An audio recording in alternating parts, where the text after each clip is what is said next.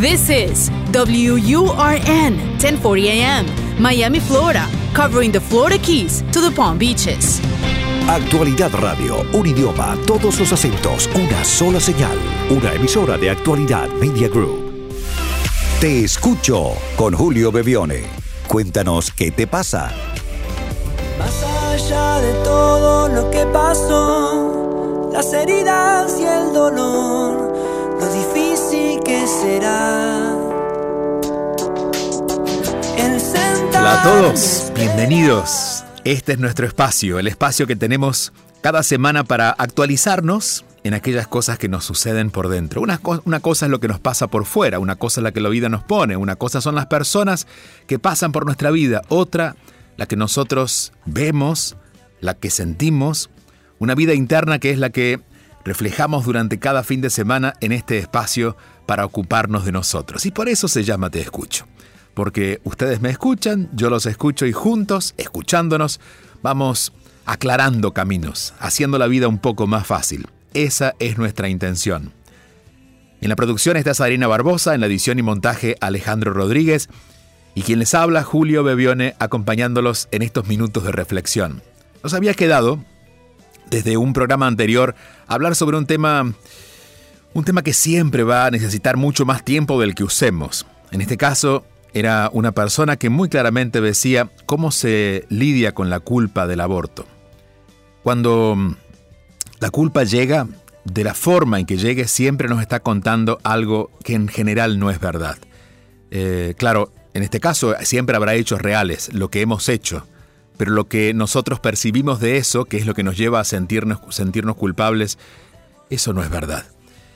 A veces somos un poco duros con nosotros mismos. Y estoy seguro que ninguna persona, especialmente, digo persona porque, claro, son mujeres, pero también habrá hombres involucrados en esa decisión.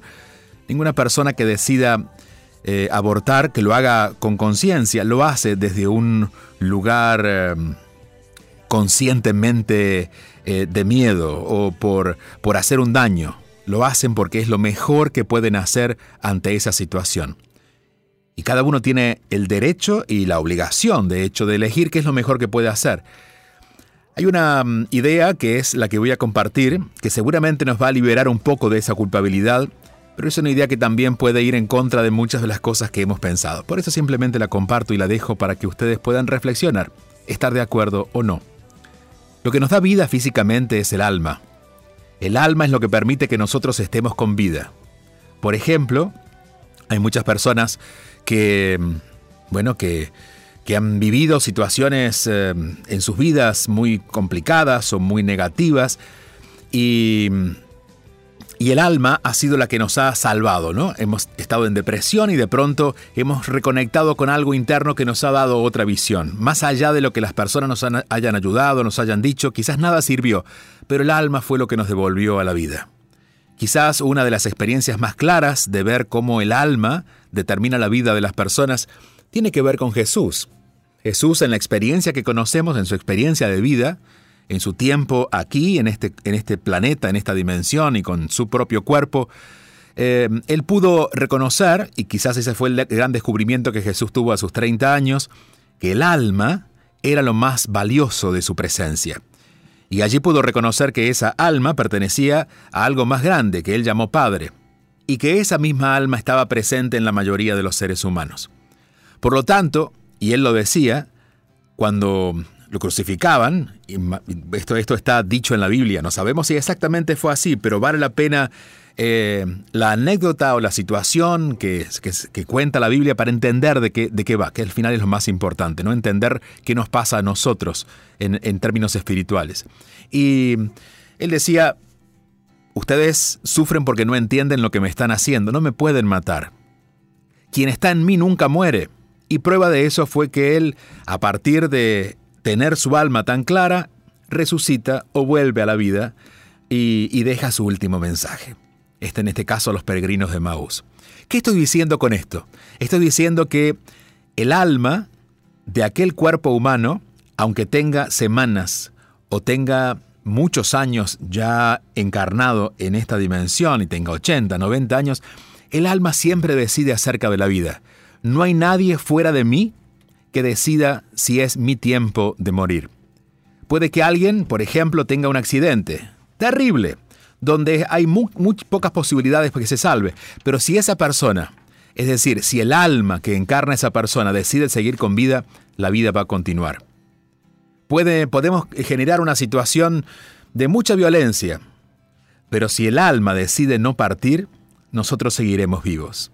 Con esto estoy diciendo de que el hecho de atentar contra la vida de otro ser humano sin duda puede ser juzgado por los seres humanos y las leyes humanas. Bueno, estamos en un mundo donde el hombre ha creado sus propias leyes. Pero ante las leyes de Dios nadie puede acabar con la vida, porque la vida, aun cuando queda sin cuerpo, sigue siendo vida. La vida no está determinada por ese cuerpo.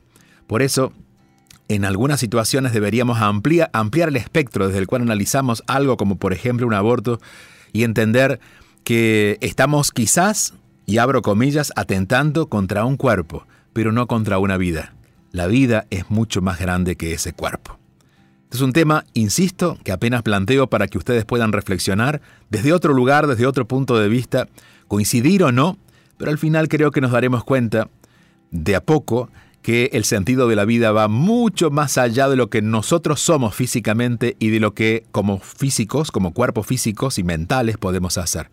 Eh, creo que esa fue la gran enseñanza de Jesús. Vamos a avanzar y como ustedes han dejado mensajes y hay muchos, empezamos a compartirlos. Recuerden que el teléfono para dejarlo es el más 1-305-773-0215. Más 1-305-773-0215. Te escucho. Buenos días, Julio. Em, te, hablamos, te hablo desde la República Dominicana y soy una fiel seguidora tuya por Instagram y la verdad es que para mí es un date, para mis sentidos eh, es seguirte, escuchar de todo lo demás. Bueno, em, estoy usando esta plataforma y gracias por, ¿verdad?, por ofrecerte, porque yo soy una mujer de 42 años, eh, tengo dos hijas, eh, me separé hace tres años, casi cuatro, del papá de mis hijas. Eh, pero mi preocupación es saber por qué durante toda mi vida nunca he podido tener una relación a largo plazo.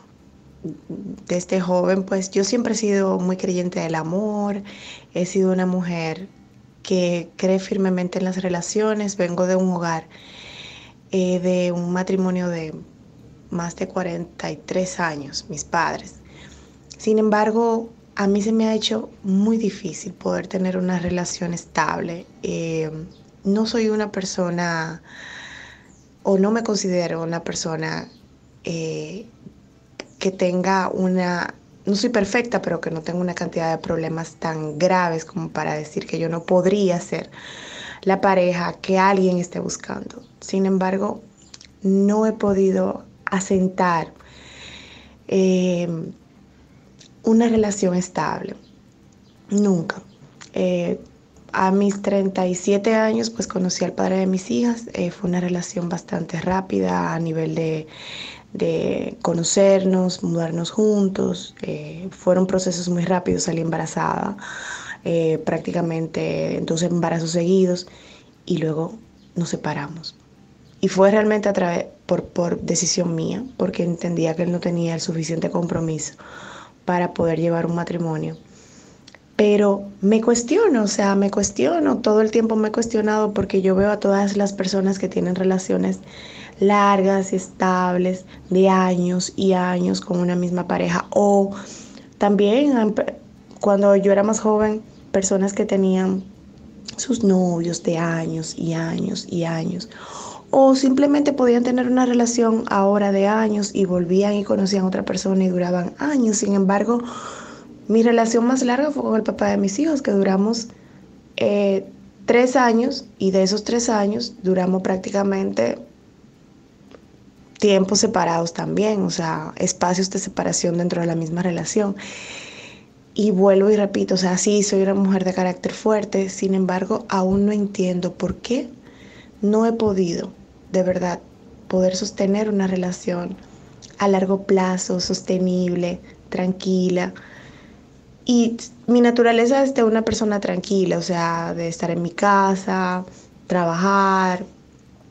Y quisiera saber si hay algún tipo de orientación, porque la verdad yo he leído libros, he ido a charlas, trabajo, he trabajado mi inteligencia emocional y tengo casi cuatro años sola y no ha llegado nadie a mi vida tampoco. Entonces quisiera saber qué me puede estar pasando, qué podría estarme sucediendo, que yo realmente no logro mantener una relación estable a largo plazo o cuando estoy sola atraer a alguien que realmente pueda pues ser mi pareja.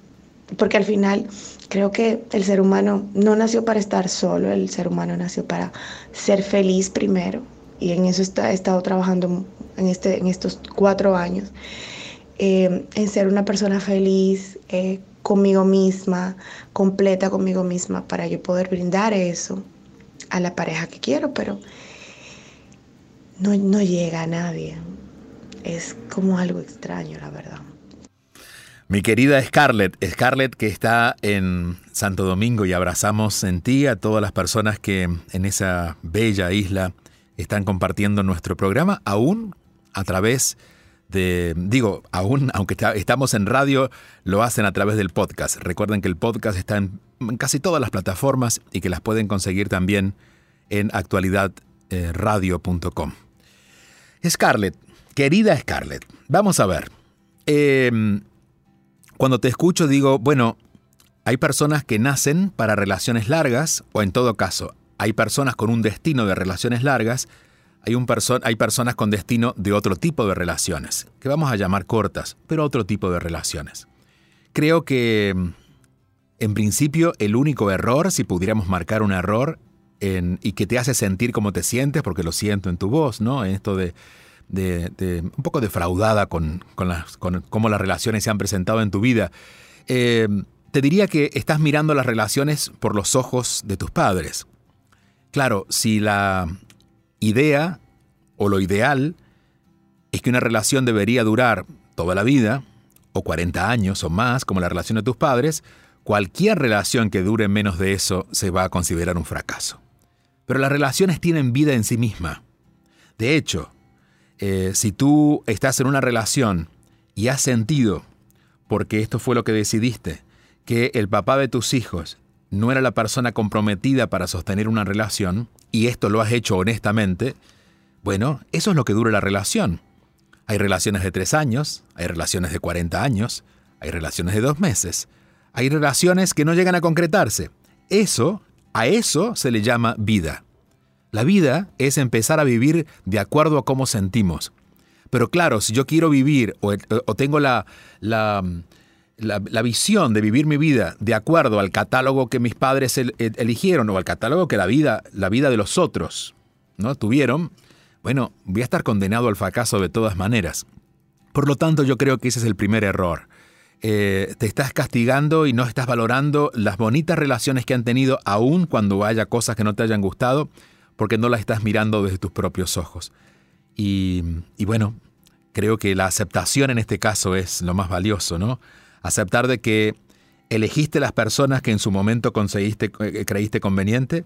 En tu caso, por ejemplo, ya tienes un aprendizaje de la relación con el papá de tus hijos. Fue todo muy rápido. Bueno, ya tienes un aprendizaje. La próxima elección, la próxima decisión de pareja, voy a ir más lento. Pero no desde el miedo de no me voy a apurar para no equivocarme. No, simplemente disfrutando con tiempo aquello que antes no pudiste disfrutar porque, bueno, todo fue muy rápido. Y tampoco, tampoco, aunque haya sido una experiencia que no terminó tan bien, tampoco tiene que haber estado tan mal. Digo, en el medio hubo una experiencia de familia y dos hijos, imagino, maravillosos que te acompañan hoy. Por lo tanto, Creo que debes ser, en principio, honesta contigo mismo, reconocer que eso que has vivido es lo que la vida te ha proponido, te ha propuesto, perdón, y, y empezar a ser un poquito más compasiva, a aceptar lo que has vivido tal como ocurrió y alejarte de esta mirada que sin dudas es ideal, pero para tus padres, no para ti. Continuamos. Estamos en Actualidad Radio los fines de semana, pero también en este podcast que llega a ustedes a través de Actualidad Media para que podamos acompañarnos en cualquier momento. Y esa es nuestra intención, acompañarlos. Por eso tenemos un teléfono para que ustedes puedan dejar un mensaje de voz en WhatsApp. Es el más 1-305-773-0215, más 1-305-773-0215. Les recomiendo que lo dejen en sus teléfonos anotado para que cuando así lo sientan puedan compartirlo. Y tengo aquí un mensaje que llegó escrito a este teléfono y dice, mi nombre es Gloria y quisiera saber si compartes la visión del Hoponopono, que es una técnica hawaiana, que se parece mucho al perdón, según la cual somos responsables de todo lo que nos ocurre en la vida y si es así, entonces, ¿cómo podemos ayudar a esas personas cercanas, amigos, familiares, que están en situaciones difíciles? Bueno, hay dos preguntas allí. La primera es que sí, somos responsables. De hecho, en mi primer libro, en Vivir en la Zona, una de las primeras páginas lo dice. Somos responsables de lo que nos pasa, de lo que nos sucede. Y marco el nos porque somos responsables de lo que nos pasa a nosotros, no somos responsables de lo que le pasa al otro o pasa más allá. Digo, yo no soy responsable del accidente de tránsito que está en la esquina por donde por la calle que yo voy. Ahora sí yo soy responsable de cómo reacciono, de qué quiero hacer con eso y eventualmente de proyectar ahí mis miedos o mis certezas. Puedo tener la, la certeza de que eso ocurrió para que yo no llegue a un lugar o puedo tener desde el miedo eh, la convicción de que eso está ocurriendo en mi contra. Bueno, esa visión es de la que soy responsable. Y esa es la claridad que queremos tener en estos casos, ¿no? Cuando está sucediendo algo, siempre nos vamos a preguntar qué tiene que ver conmigo, eh, qué parte de mí estoy reflejando en esto, pero no podemos andar en la vida haciéndonos responsable absolutamente de todo porque hay cosas que las creamos en sociedad.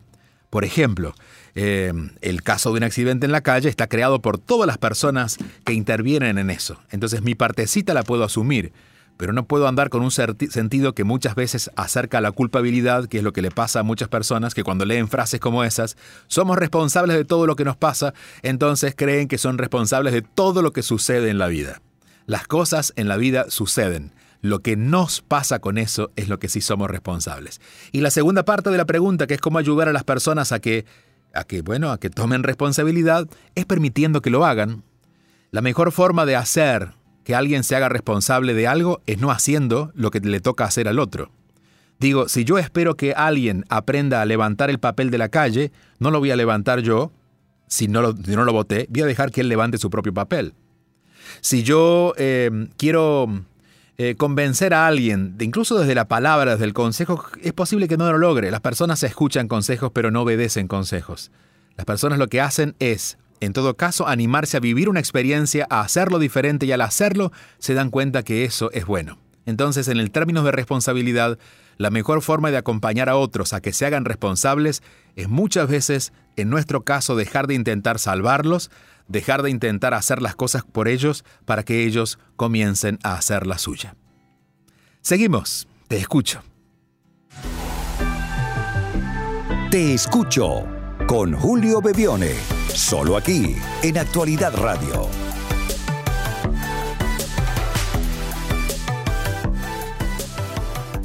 Buenas tardes, Julio. Eh, tengo muchas preguntas, pero voy a formularte una.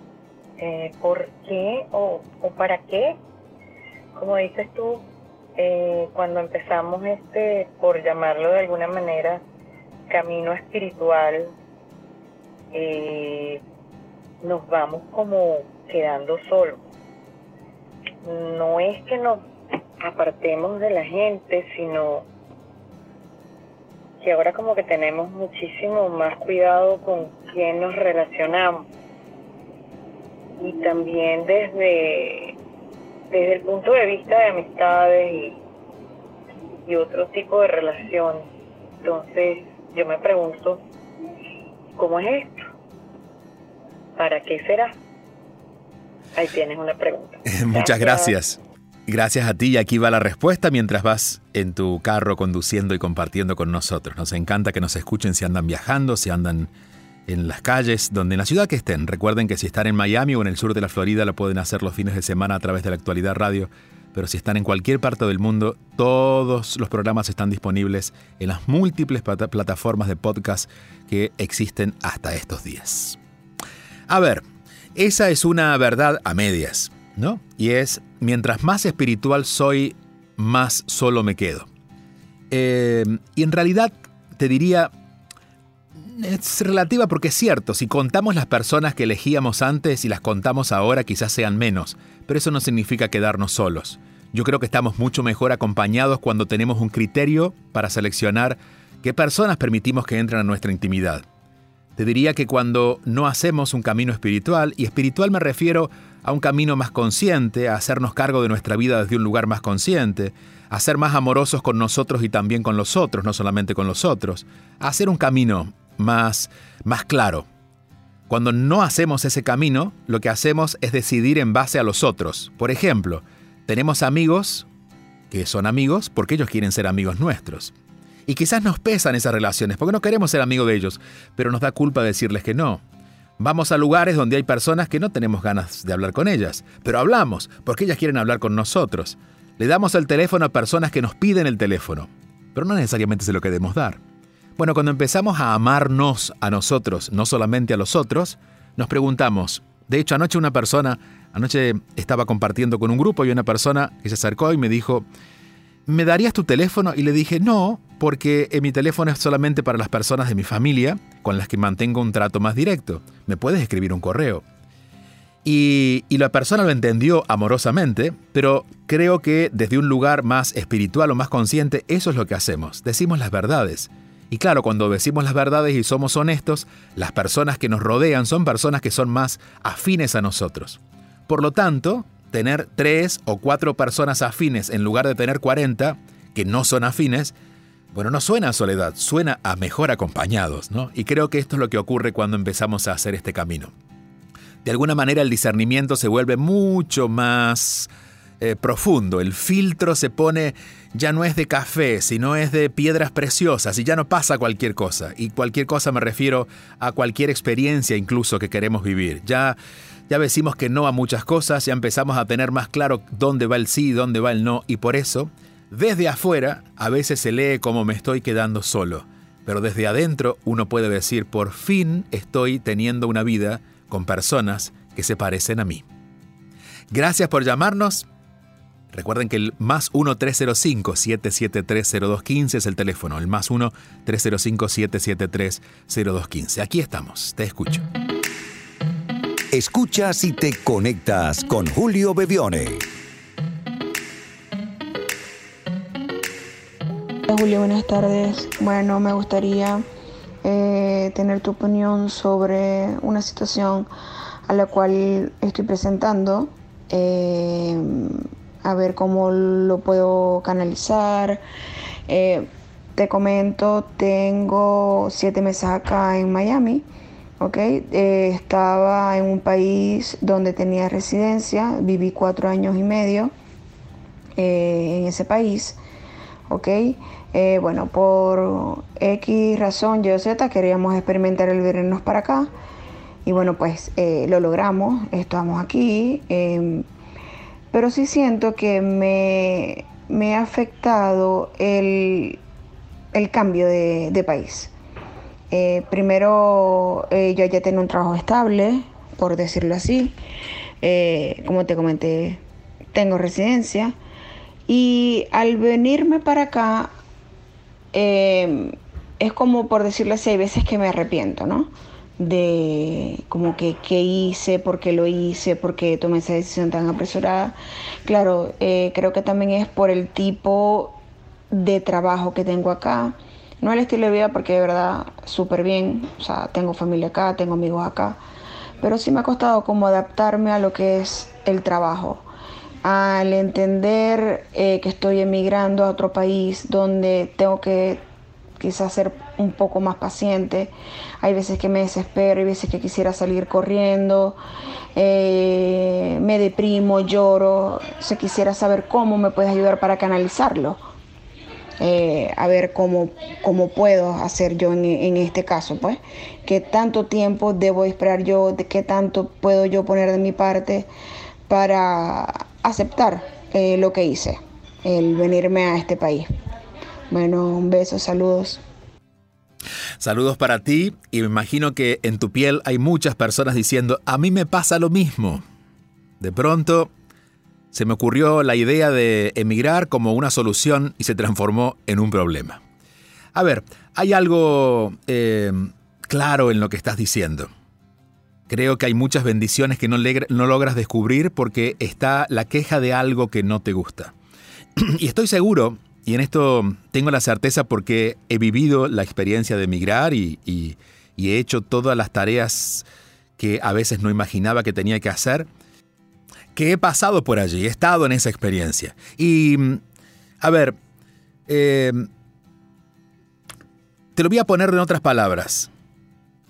Vengo del frío, vengo del frío, estoy en la calle, hace mucho frío, entonces llego a un espacio donde hace calor y de pronto la temperatura del cuerpo no la entiendo, porque por un lado tengo mucho frío, el que traigo de la calle, y por otro tengo mucho calor, que es el que hay en ese lugar, y me tengo que acomodar. El cuerpo demora como dos minutos hasta que se acomoda. Bueno, es más o menos lo que describes.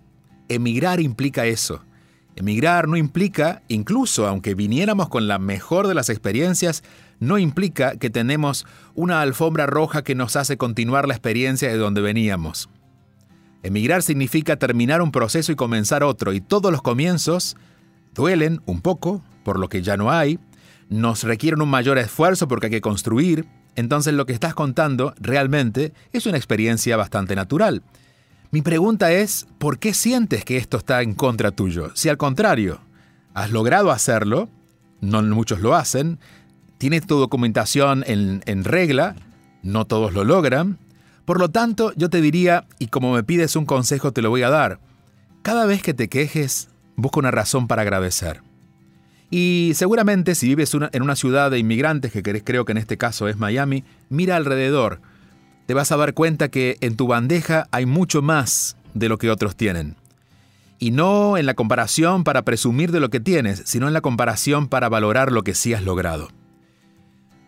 Y si hubiera un segundo consejo, y ha sido lo que a mí me ha ayudado en su momento, es no perder de vista quiénes somos y crear un plan en base a eso que eres.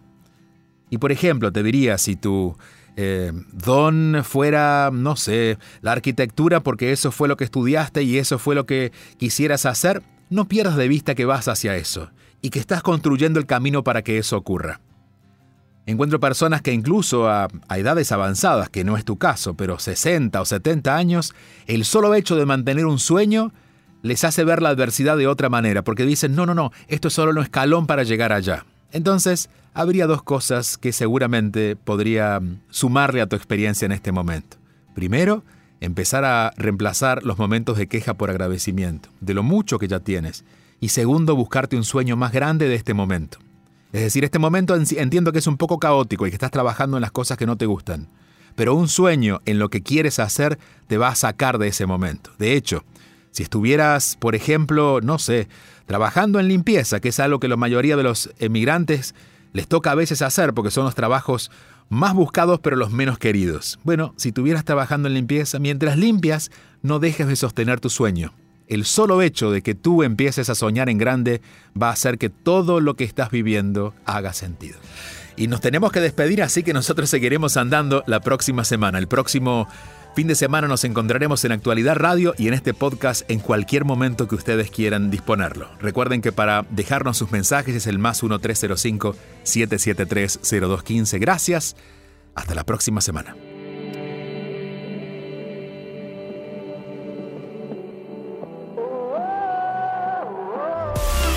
Te escucho con Julio Bebione. Envía tu mensaje o video por WhatsApp al 305-773-0215 y cuéntanos qué te pasa.